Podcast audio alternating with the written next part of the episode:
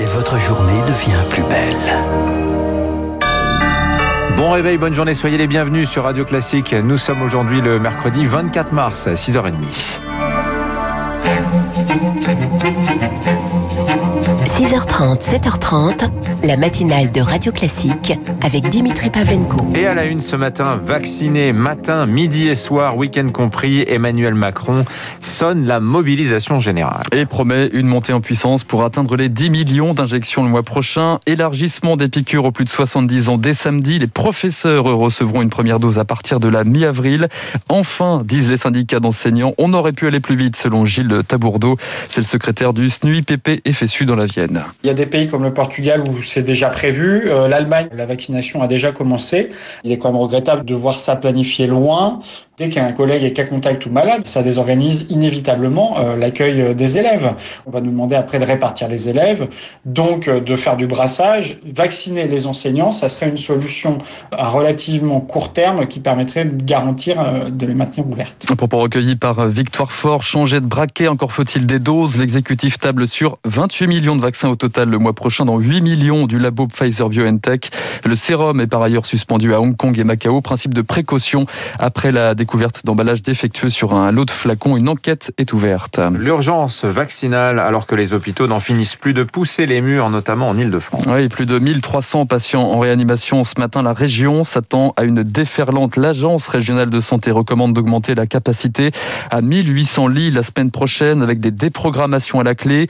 2200 lits à terme. Les digues sautent les unes après les autres et c'est la qualité des soins qui va en pâtir selon euh, Djilali Hanan, réanimateur à l'hôpital de Garches. Depuis 24 euh, heures, on sent qu'il y a un nouveau coup d'accélération de l'épidémie. Le taux d'incidence en Ile-de-France est passé maintenant à 800 pour 100 000, donc on a pratiquement doublé en moins de quelques jours. On n'est pas loin des 1500 lits maximum que l'on peut supporter en Ile-de-France. Ça correspond euh, à des lits de réanimation entre guillemets dégradés. Plus on tarde à prendre des mesures beaucoup plus drastiques que celles qui ont été prises, plus on met en danger euh, beaucoup de personnes. Gilles avec Rémi Pfister. Les compteurs s'affole aussi au niveau national. 500 nouvelles admissions en réanimation, 287 décès en 24 heures.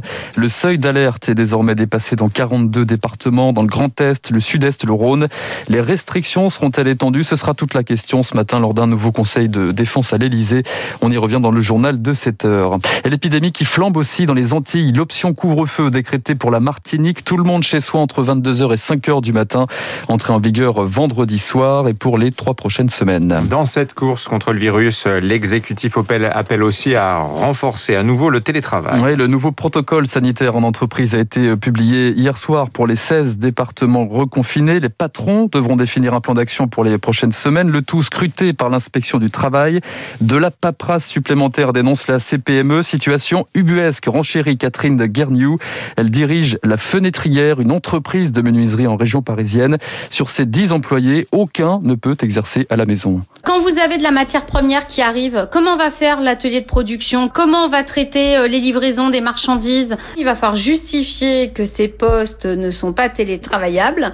C'est une lourdeur euh, supplémentaire. Faites-nous confiance. On n'est pas bête. On n'a pas envie d'être malade. On n'a pas envie que nos équipes soient malades. Il faut aussi nous laisser quand même maître de nos entreprises. C'est nous qui y travaillons. On a quand même tous déjà beaucoup de contraintes dans notre quotidien. Un propos recueilli par Émilie Vallès. Et parmi les autres mesures, ce tour de vis dans les cantines, confinées ou non, les repas se feront tout seuls à table ou devant son ordinateur. On y revient dans le journal de l'économie. Au Proche-Orient, la quatrième sera-t-elle la bonne en Israël? Oui, Quatrième élection législative en deux ans et à la fin, c'est toujours Benjamin Netanyahou qui gagne ou presque 31 à 33 sièges pour le parti du Premier ministre sortant selon les sondages de sortie des urnes.